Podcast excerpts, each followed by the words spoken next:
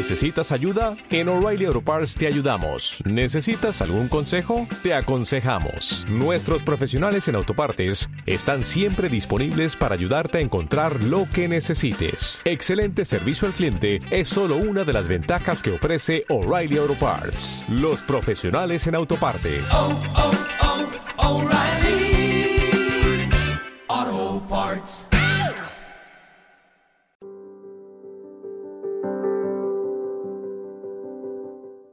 Vamos a la palabra. Nuestra palabra hoy está en el libro de Esdras. Libro de Esdras. Así que en Esdras, en el capítulo 7, vamos a leer desde el versículo 1 hasta el 10. Esdras está antes de Nehemías y después de Segunda de Crónicas. Está por allá en el Antiguo Testamento. Pero en el capítulo 7 versículo del 1 al 10, vamos a leer un pasaje muy interesante que tiene mucho que ver con nuestra temática anual, ese tema que nos apasiona tanto, porque somos amigos de la palabra. La palabra de Dios es la base fundamental de nuestro cristianismo. No es la experiencia de alguien, no es la visión de alguien, no es, perdón, no es el deseo de alguien, no es eh, la buena voluntad de alguna organización o eh, un movimiento puntual que haya habido en la historia que nos impulse. No, no, todo eso está bien, pero no es nuestra base fundamental, sino la base fundamental de esta iglesia y de nuestra fe está en la palabra de Dios, en la Biblia, de tapa a tapa. De tapa a tapa es la palabra de Dios, toda la palabra de Dios es inspirada y útil y es guía para los que creemos en ella. Es importantísimo esto porque sin duda hay algunos que van detrás de alguna revelación, hay algunos que van detrás de algún puntual eh, movimiento, hay, que hay algunos que van detrás de algún iluminado que aparece de repente y dice, no, ¿por qué tal? ¿Por qué tal? Y puede hacer milagros, y puede hacer señales, y puede hacer eh, manipulaciones de cosas y sorprender, y tener una verborrea impresionante. Pero si no es la palabra de Dios, entonces no es como nuestra base. No lo seguimos. Nosotros seguimos a Dios a través de su palabra inspirada en las Sagradas Escrituras, en la Biblia. ¿Dice amén? Esto es importante. Y cuando predicamos, mire que yo repito esto y más este año, lo vamos a repetir hasta que usted lo, grabe en el corazón con fuego. Porque puede haber muchos, eh, mucha gente allá afuera muy bonita, muy elegante, muy moderna, muy eh, eh, impresionante, muy... a ver, de todo, de todo, muy de todo, pero escasea esta palabra en el mundo de allá afuera. La iglesia de hoy tiene la tentación de no hablar de esta palabra. Saben, el ministerio de hoy en línea general tiene una debilidad y es que se ha apartado un poco de esta palabra. Hay gente que dice, tienen dichos muy interesantes, revelaciones muy luminosas. Digo revelaciones en el aspecto de decir, porque Dios me dijo esto, pero no todas las veces está aquí. Y es importante que nosotros estemos siempre, siempre, siempre apegados a esta palabra. Cuando nos salgamos de aquí, andaremos por caminos que Dios nos diseñó para la iglesia. Y por eso hacemos tanto énfasis en la palabra de Dios. Y hoy vamos a hacer algo que lo hacemos de manera habitual y es hacer base de lo que vamos a conversar. ¿Y qué base tenemos? La palabra de Dios. ¿Veis por qué yo siempre leo la palabra de Dios? ¿Veis por qué los pastores de la iglesia siempre leen la palabra de Dios? No queremos comenzar un mensaje sin la palabra de Dios, porque ella es la esencia y en ella está no solo la salvación, sino la vida de la iglesia. Mis palabras, dice el Señor, son espíritu y son vida. Y cuando la palabra de Dios llega a su corazón, que entra a través de su oído, su vida cambia, su salud mejora, su camino es enderezado, su economía es transformada, su familia es bendecida. Somos aclarados porque ella es lámpara a nuestros pies lumbrera a nuestro camino, es martillo que quebranta la roca y es espada que nos defiende. La palabra de Dios sigue siendo para nosotros, hermanos, lo único y especial, la revelación más importante que Dios dio desde el cielo. Por eso Cristo se llamó el Verbo, porque ¿qué trajo de parte del cielo? Su palabra, su palabra. ¿Me entendiste? Es importante esto, hermano. Ahora dice así, pasadas estas cosas, capítulo 7, Esdras, hasta el versículo 11, perdón, 10.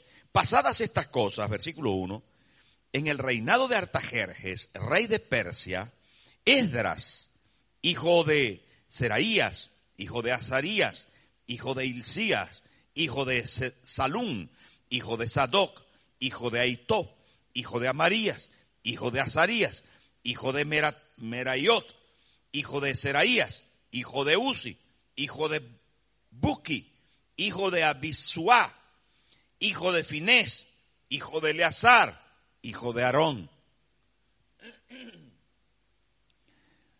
¿Sabéis por qué está diciendo todos esos nombres? Para llegar a este, a Aarón, de la descendencia de Aarón, o sea que era de la línea sacerdotal. Aarón era el sumo sacerdote y todos sus hijos y descendientes iban a ser sacerdotes según Dios había dicho. No digo esto solo para que usted esté claro en por qué se menciona todo, pero tanto, tanta gente. Sí, porque va las generaciones, ¿no? Va mencionando las generaciones. Aarón, primer sacerdote. Este Edras subió de Babilonia, era escriba diligente en la ley de Moisés, que Jehová Dios de Israel había dado, y le concedió el rey todo lo que pidió, porque la mano de Jehová su Dios estaba sobre Esdras. Y con él subieron a Jerusalén algunos de los hijos de Israel y de los sacerdotes levitas, cantores, porteros y sirvientes del templo en el séptimo año del rey Artajerjes. Y llegó a Jerusalén en el mes quinto del año séptimo del rey, porque el día primero del primer mes fue el principio de la partida de Babilonia y al primero del mes quinto llegó a Jerusalén estando con él la buena mano de Dios. Porque Esdras había preparado su corazón para inquirir la ley de Jehová y para cumplirla y para enseñar en Israel sus estatutos y decretos. El año pasado, a mediados de año, el Señor nos habló en casa, especialmente a la pastora Moreiva, y nos dijo, el año 2021 será el año del avivamiento por la palabra. Y por eso hacemos tanta fuerza con esto, porque creemos que dentro de nosotros se puede encender una llama inagotable cuando escuchamos la palabra de Dios.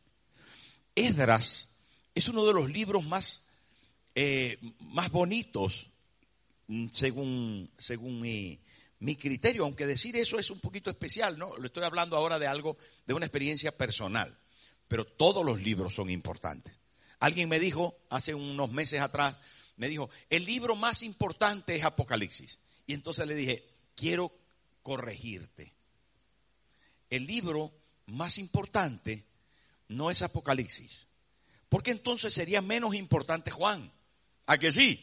No, sería menos importante Oseas. Sería menos importante Génesis. Y eso no está correcto. No hay libro más importante. La Biblia es el libro más importante. Todos los 66 libros. Y esto es importante entenderlo. Porque hay quien dice Apocalipsis.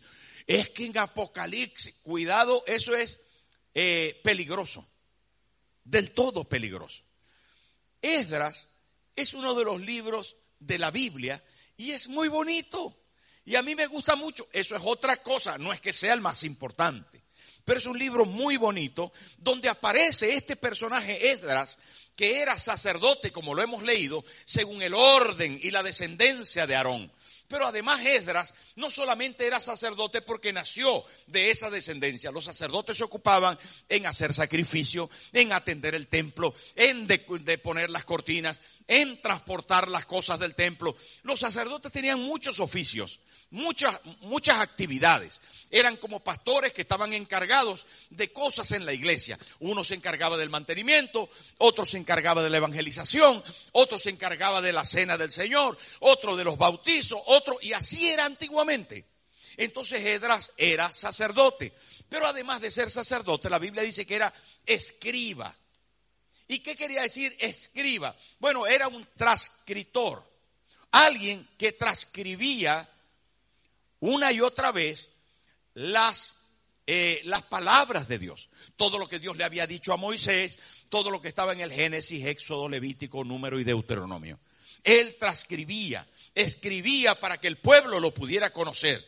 Pero no solamente escribía, por eso se llamaban escribas, pero además además de ser escriba, de, escribir, él aprendía.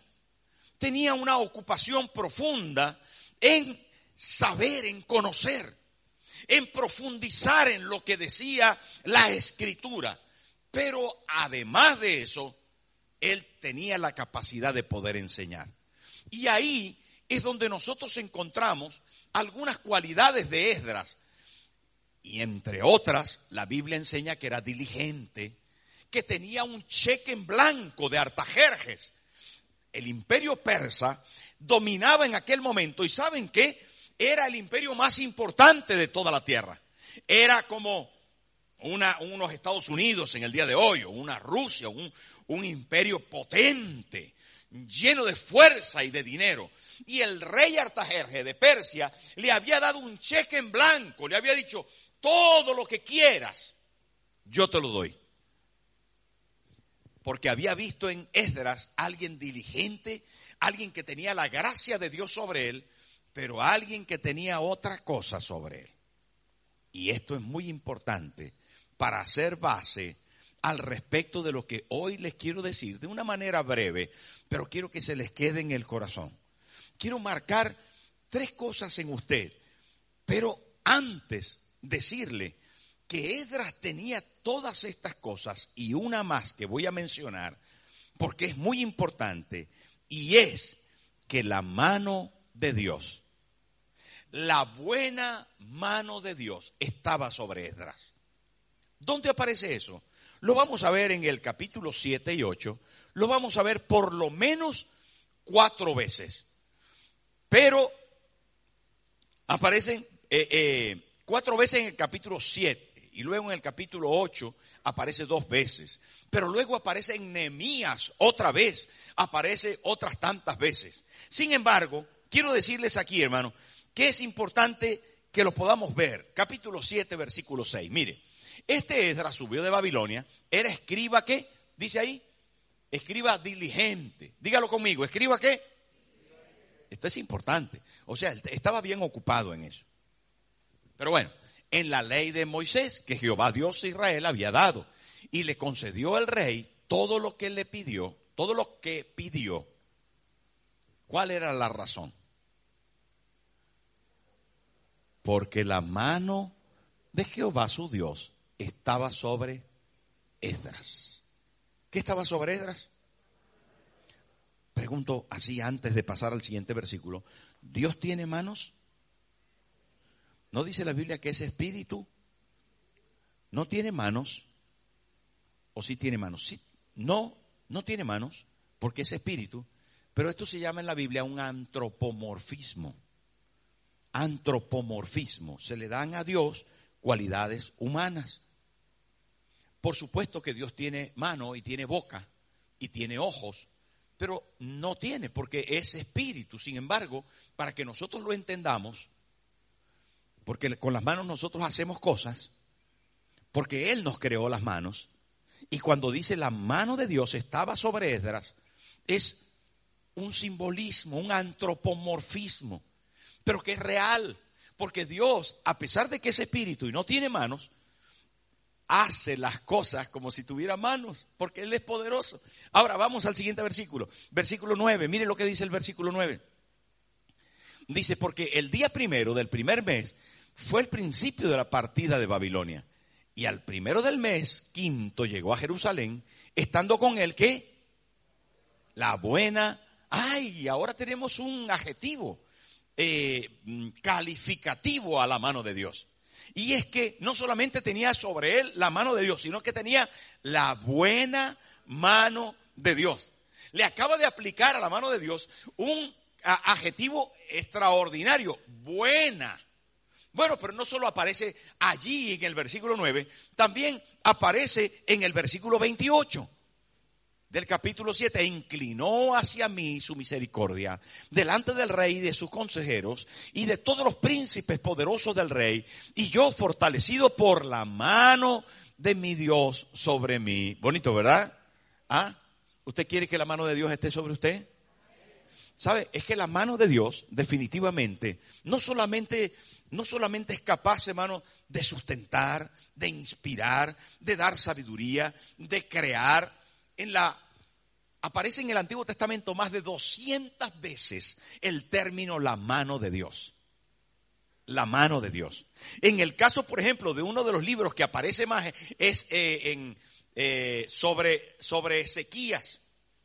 Sobre Ezequías, sobre el profeta Ezequiel. Dice, perdón, estoy hablando de dos personajes. Sobre Ezequiel, sobre el profeta Ezequiel. Y aparece inspirándole conduciéndole, arrebatándole, obligándole. Definitivamente, la mano de Dios en el Antiguo Testamento aparece más de 200 veces, pero en el Nuevo Testamento aparece sobre los apóstoles, sobre los discípulos. El dedo de Dios echa fuera demonios. Y eso se lo adjudicaron a Jesús, dice, por el dedo de Dios echa fuera demonios. Parece que en esa mano hay poder para con un dedo echar fuera demonios, con otro dedo sanar las enfermedades, con otro dedo poder salvar. Bueno, es una es como una ilustración de todo lo que Dios puede hacer con su mano. ¿Me está entendiendo lo que le quiero decir? No es que la Biblia diga, es que eh, con un dedo esto, con esto, con esto. No, solo la Biblia menciona que por el dedo de Dios Jesús echaba fuera los demonios. Imagínense con el dedo de Dios echa fuera demonios, con la mano cuánto hace. Pero la mano estaba aquí en Esdras. La mano de Dios estaba sobre Esdras. Y dice, la buena mano de Dios. Esa buena mano le hizo que el, que el rey Artajerjes, el rey de Persia, del imperio más importante del momento, le diera un cheque en blanco. ¿Cuánto quiere un cheque en blanco? Mire, yo a mí me gustaría que me diera un cheque en blanco que el rey de España dijera, mm, don Tomás, yo quiero hoy emitirle un cheque, ponga usted la cantidad. Oh, gloria. Eso fue tremendo. El rey le dijo, gaste lo que quiera. Oro, plata, vino, aceite. Pida lo que quiera. A ver esa boca, pida lo que quiera por esa boca. ¿Sabe que en algunos momentos apareció eso en la Biblia? Pídeme lo que quieras. Eso se lo dijo a Salomón. Pide lo que quiera. Pídeme. Dicen los profetas y te daré por herencia a las naciones. Hermanos, ¿saben? Nos damos cuenta cuando escuchamos ese tipo de versículos, lo escasos que somos para pedir y lo falta de fe que somos para disfrutar de lo que Dios es capaz de dar. Necesitamos ampliar nuestra fe. Danos fe, Señor. Dame fe, oh Señor, dame fe. Dame fe, oh Señor, yo te lo pido, porque hay cadenas que romper, hay victorias que obtener. Cada día, cada hora, dame fe. Así dice el coro, y valdría la pena pedir, Señor, dame fe, porque yo quiero que tu mano esté sobre mí. Ponga su mano así sobre su cabeza, hermano. Y haga esta oración conmigo. Padre Celestial, yo quiero que tu mano esté sobre mí. Te necesito más que nunca hoy. Gracias. Pero, ¿por qué la mano de Dios estaba sobre Esdras? y algunas veces no está sobre nosotros. Mire, toda esta introducción la he hecho para llegar otra vez a nuestro versículo clave, al versículo 10 que va a aparecer en pantalla. Sí, toda esta, todo este comentario importante que les he hecho para hacerles saber lo que era Esdras y qué es lo que tenía de especial, está aquí. Y está para decírselo en estos 5 o 10 minutos que nos faltan porque es importante que usted lo entienda desde ese punto de vista, de saber todo lo que puede producir la mano de Dios sobre nosotros.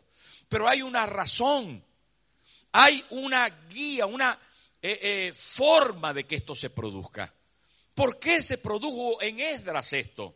Y es que dice, porque Esdras, ahí está. ¿Saben por qué el versículo comienza así? Porque, bueno, porque está dando respuesta está dando respuesta a nuestra pregunta, ¿qué hago para que la mano de Dios esté sobre mí?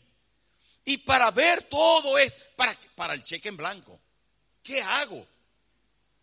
Si usted tiene un cheque en blanco, yo también. Y entonces aquí la palabra nos responde. ¿Por qué la mano de Dios estaba sobre Esdras? ¿Por qué la buena mano de Dios estaba sobre Esdras? Y él lo dijo en este, en este eh, eh, capítulo ¿verdad? En este capítulo lo dijo por lo menos tres veces, solo en este capítulo. En el capítulo 8 lo dijo otras tres veces, que no lo vamos a mencionar, pero solamente para recordarnos.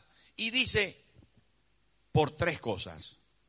Y la primera es, porque Esdras había preparado su corazón para inquirir la ley de Jehová. ¿Había qué? había preparado su corazón. Ay, mis amigos, cuando uno busca este término preparado, se encuentra que en el hebreo es dedicado. Pero también hay otras aseveraciones, otras similitudes, o tal vez mm, no solo similitudes, sino eh, eh, otros sinónimos del término dedicado, preparado. Y es resuelto, decidido, con un firme propósito. Cuando hablamos acerca de, preparado, estamos hablando, hermano, de que se dispuso en lo más profundo de su corazón el conocer, el saber, el estudiar, el descubrir, el indagar, el entender.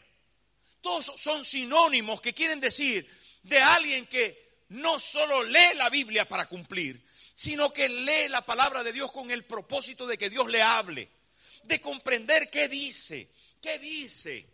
¿Qué dice? Ayer, antes de ayer, un hermano me escribió, me dice, pastor, me gustaría hacer un devocional con mis hijos y mi esposa. ¿Por dónde cree usted que puedo comenzar?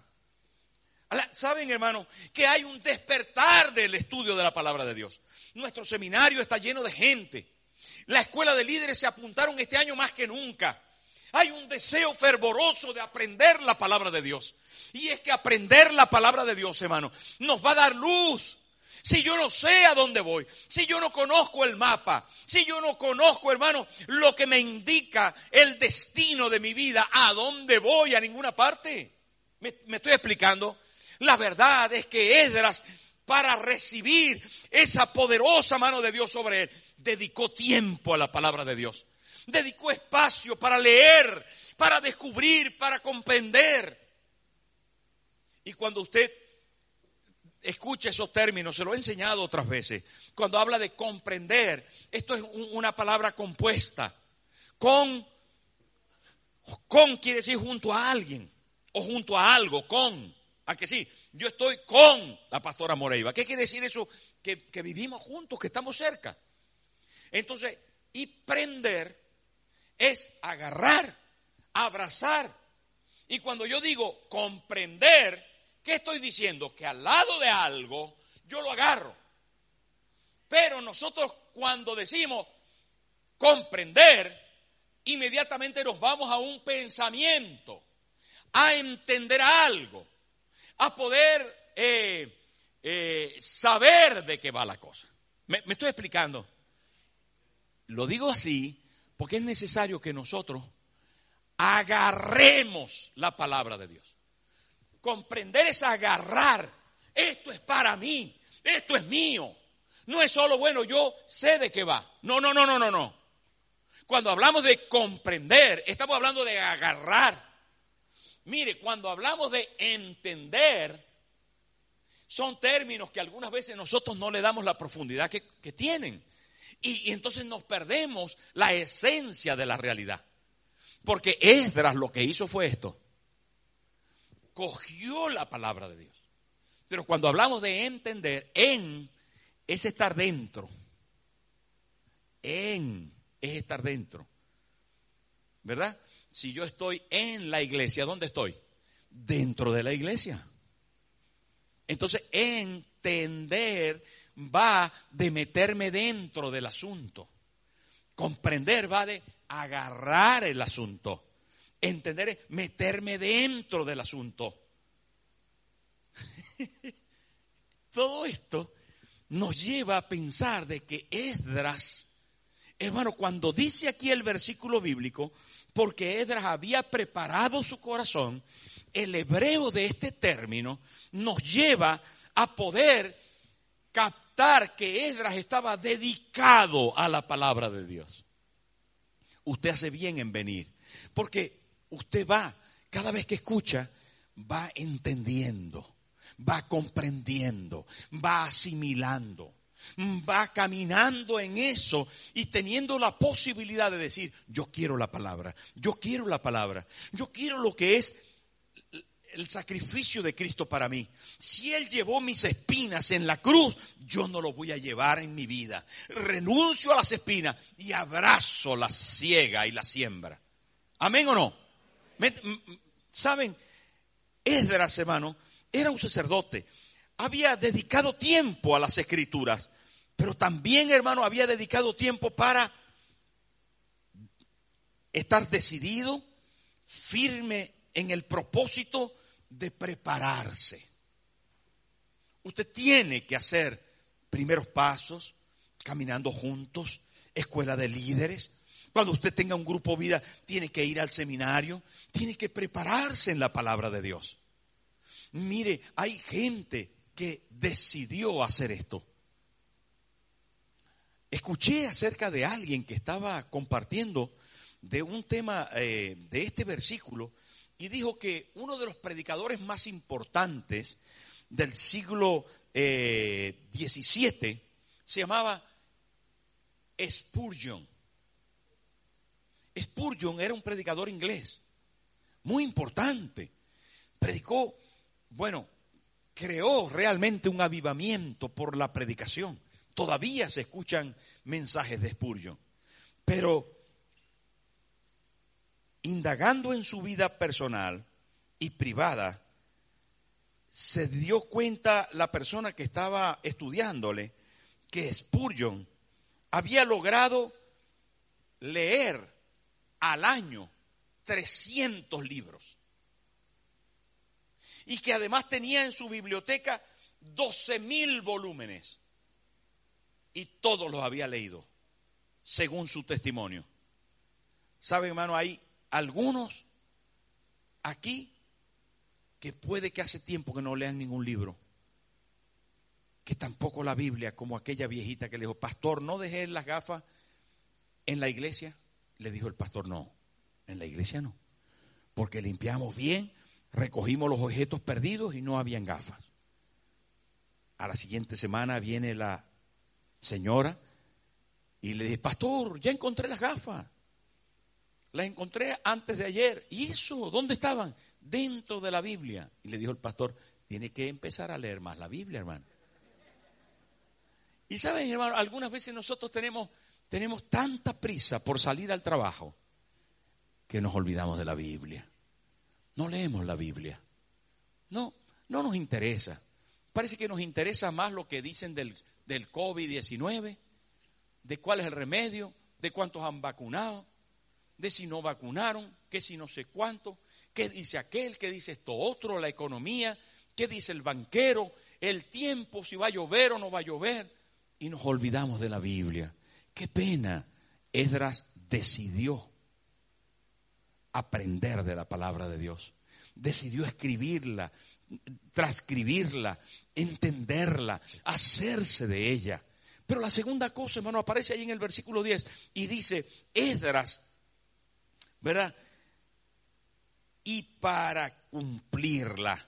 Porque Esdras había preparado su corazón para inquirir la ley de Jehová y para cumplirla. ¿De qué vale saberla si no la cumplo? ¿Sí o no?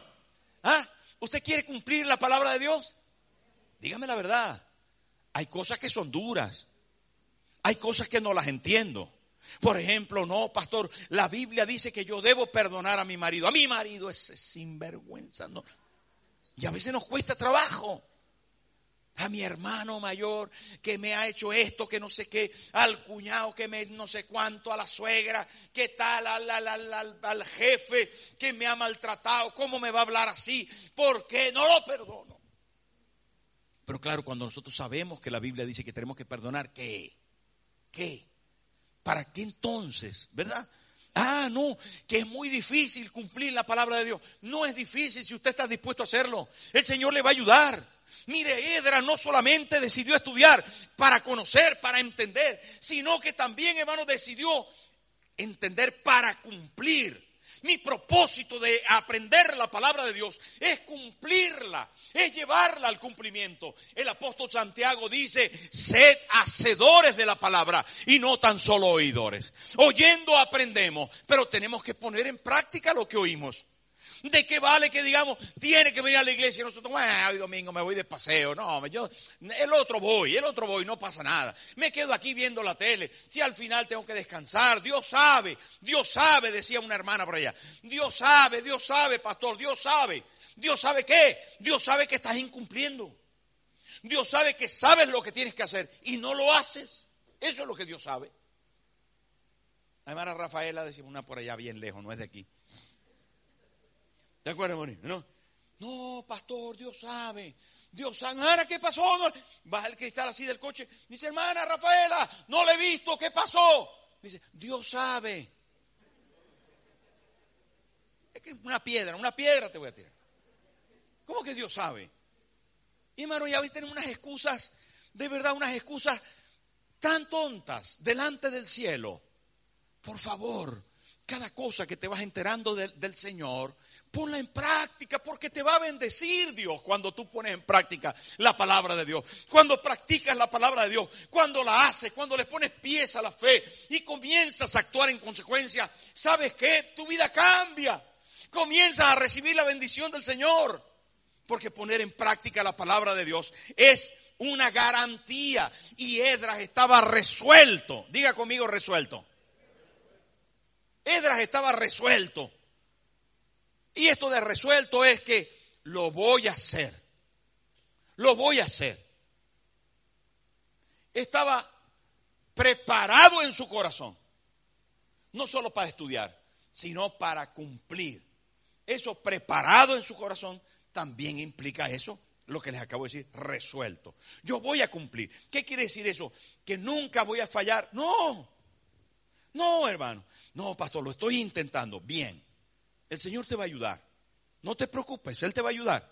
Puede que falles a la primera, puede que falles a la segunda, pero si tú sigues insistiendo, vas a acertar.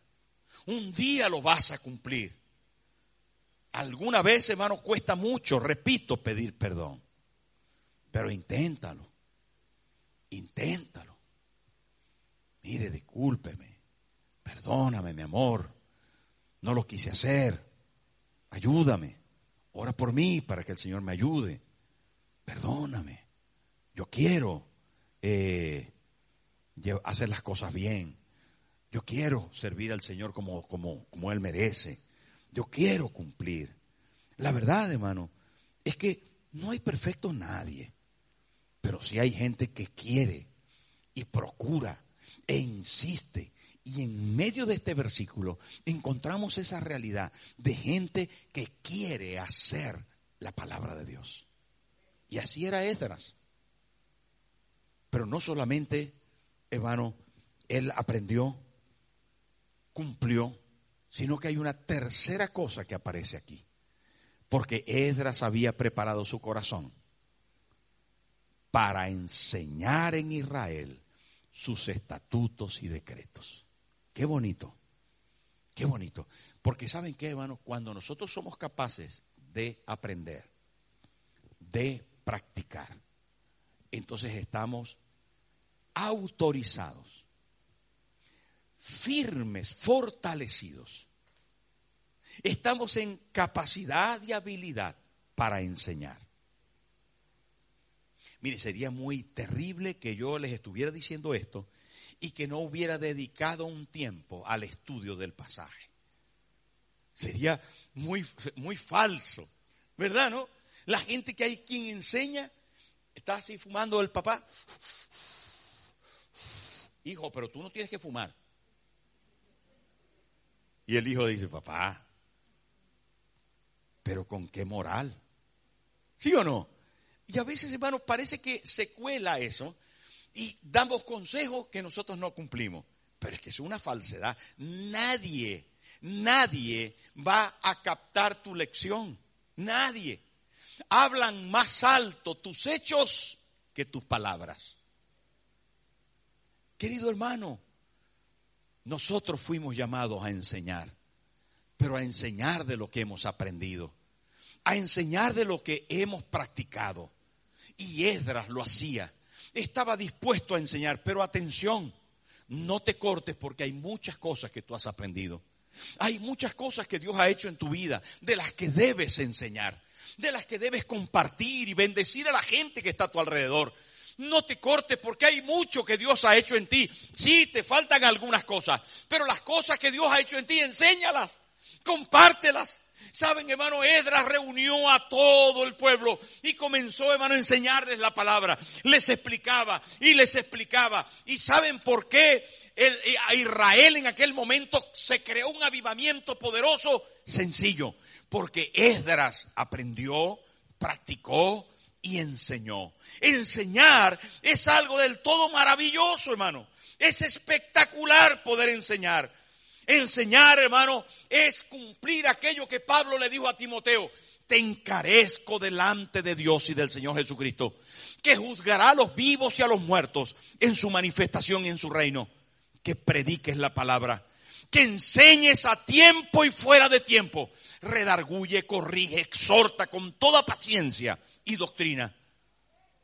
El, apóstol Pablo le dijo a Timoteo en sus últimos días de vida, te encar mire, era su hijo en la fe, era una persona de mucha confianza, era una persona muy cercana al apóstol Pablo, era alguien, hermano, que él amaba, le había escrito varias epístolas, le había dado epístolas para llevar a la iglesia, vivía con él en muchas oportunidades, y el apóstol Pablo de repente se pone serio y le dice, te encarezco delante de Dios. Eso es, te presento frente a Dios y al Señor Jesucristo, que ha de juzgar a los vivos y a los muertos en su manifestación y en su reino.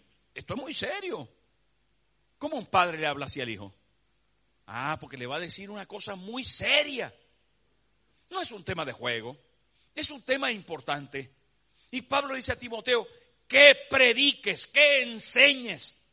Y usted no necesita ser pastor para enseñar. Usted no necesita ser líder de grupo vida para enseñar. Usted no necesita ser eh, eh, pastor del equipo pastoral o, o no sé qué, algún importante. Usted tiene que enseñar. Porque de lo que ha aprendido, usted tiene que enseñar. Tiene que enseñar a sus hijos, a su esposo, a su esposa, a sus padres, a sus primos, a sus compañeros de clase. Tiene que enseñar a la gente de la calle, al que va al lado suyo en el autobús. ¿Qué le va a enseñar? De lo que ha aprendido. Mire, y esto es tan importante. Era endemoniado a tope. Más de cinco mil demonios habían dentro de él. Andaba por los por el cementerio desnudo y gritando ¡Ah! ¡Ah! y se cogía la cabeza y se hería con piedras la cabeza. Estaba con cicatrices todo roto desnudo, en bola viva. Hermano, ah, un loco. No se bañaba, no tenía ningún lugar donde vivía, estaba en el cementerio viviendo. Viene Cristo a su sector y se baja de la barca. Cuando Cristo pone el pie en la arena, el endemoniado que estaba allá en el cementerio viene corriendo y grita, ¡Ah! y se postra a Jesús. Y le dice, ¿por qué has venido antes de tiempo para atormentarme? Jesús le dijo, demonio, te mando que salgas de él. Y todos los demonios se fueron a unos cerdos por allá. ¿Se acuerda la historia? Se fueron a los cerdos, a los cerdos. Ya, se cayeron al mar. Se cayeron al mar, se ahogaron los cerdos. Vienen a Jesús y encuentran al endemoniado Gadareno sentado, vestido, porque le dieron los discípulos, le dieron seguramente una sandalita, una ropita que tenían por ahí para vestirlo, porque estaba desnudo, y entonces lo encuentran, hermano, sentado, vestido y en su juicio cabal. Y la gente tuvo miedo de eso. Este que era el loco, el endemoniado del cementerio, míralo. Y entonces este endemoniado, así sentado, le dice, Señor, déjame ir contigo en la barca. Saben, hermano, yo consigo pocas oraciones tan nobles en la Biblia. De un loco que ahora está vestido, que ha sido cambiado por el poder de Dios. Y Jesús le dice algo que tiene mucho que ver con nosotros hoy. ¿Sabe qué le dice? Ve a los tuyos y cuéntale las maravillas que Dios ha hecho contigo. Hermano, mire, este hombre no había ido al seminario. Todavía no había hecho la escuela de líderes. No había ido a primeros pasos ni a creciendo juntos, ni a caminando juntos. Este hombre, hermano, todavía no había hecho ningún instituto bíblico ni curso por correspondencia. Pero tenía un testimonio. Dios le había cambiado. ¿Y sabe qué le dijo Jesús? Enseña a tu gente. Enseña a tu gente. Es que hasta cuándo, hermano, tú vas a tener la verdad. ¿Hasta cuándo vas a tener el cántaro de agua viva y no le vas a dar a la gente que se está muriendo de sed? Por favor, comparte. Y sabe que cuando tú aprendes, cuando tú practicas y cuando tú enseñas, la mano de Dios se posa sobre ti. La mano de Dios está sobre ti. Y tú quieres la mano de Dios, pero necesitas hacer lo que la Biblia enseña. La mano de Dios está sobre ti cuando tú lo haces. Y por eso dice ahí cuatro veces, y la mano de Dios estaba sobre mí, y la buena mano de Dios estaba sobre mí. Nosotros queremos mano, pero no aprender de la Biblia. Nosotros queremos mano, pero no practicar. Queremos mano, pero no enseñar. Queremos mano, pero no actuar. Hermano. Entonces hay que, ¿por qué rescato este versículo bíblico? Porque tiene que ver con el año de avivamiento. Tiene que ver con el año de la palabra de Dios. Tiene que ver, hermano, con nosotros. Y no es tan difícil, no es tan difícil, hermano. Es cuestión de que tú la puedas escuchar, repetir, aprender, no faltar en la iglesia, estar presente y estar atento, porque algunos vienen a la iglesia y están.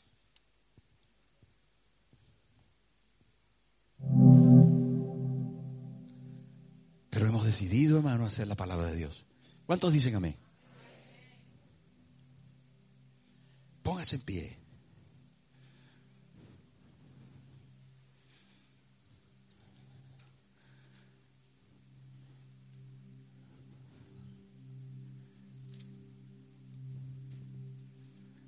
Esa mano benevolente, amorosa, protectora, proveedora, quiere estar en su vida. Pero usted necesita aprender.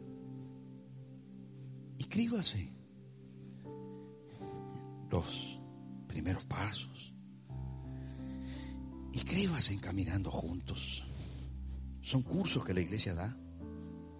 Si se va a casar, inscríbase en el curso prematrimonial. Si se ha casado, venga a los cursos que se dan acerca de, de matrimonio para toda la vida. Pregunte. Ah, que ya tengo un grupo vida. Ya hizo su escuela de líderes, ya terminó tiene un grupo vida, inscríbase en el seminario. Ah, que ya terminó el seminario, no pare de aprender. El que para de aprender para de enseñar. No, es que ya yo lo hice en su día, pastor. No, hermano. Sigue estudiando. No te la sabes toda. Parece que sí, pero no. No. Tenemos que estudiar. Cada semana estudiar la palabra. Usted que es líder y pastor, estudie. Estudie. Los sermones viejos son buenos, pero se necesita también pasto fresco para el pueblo. Se necesitan nuevos detalles, nuevos análisis, nuevos estudios. Hermano, y Dios está interesado en que nosotros podamos aprender. De lo aprendido que enseñé, que, que cumplamos, que hagamos. Mucho saber, mucho saber, mucho saber y nada de hacer. No. Perdónanos, Señor. Límpianos. Ayúdanos a cumplir con tu palabra. Ayúdanos. Cierre sus ojos. Y dígale, Señor, ayúdame, ayúdame. Yo quiero. Quiero, Señor, que tu mano esté sobre mí. Yo quiero hacer las cosas bien. Yo quiero ser un cristiano de verdad. Yo quiero ser una cristiana de verdad, de verdad. No solo de ir a la iglesia, no solo de saberme alguna canción, no. Yo quiero ser de verdad. ¿Usted quiere ser de verdad? Si hay alguien que quiere aquí ser cristiano de verdad, si quiere ser cristiano de verdad para aprender, para cumplir y para enseñar con los ojos cerrados, a mí me gustaría que levantara la mano derecha. Si quiere ser cristiano de verdad, para aprender, para cumplir y para enseñar, levante la mano derecha. Padre, mire las manos que se levantan. Hay gente aquí, Señor que quiere ser de verdad, que quiere que tu mano esté sobre ellos. Y yo te ruego que les bendigas en ese deseo del corazón, que les bendigas.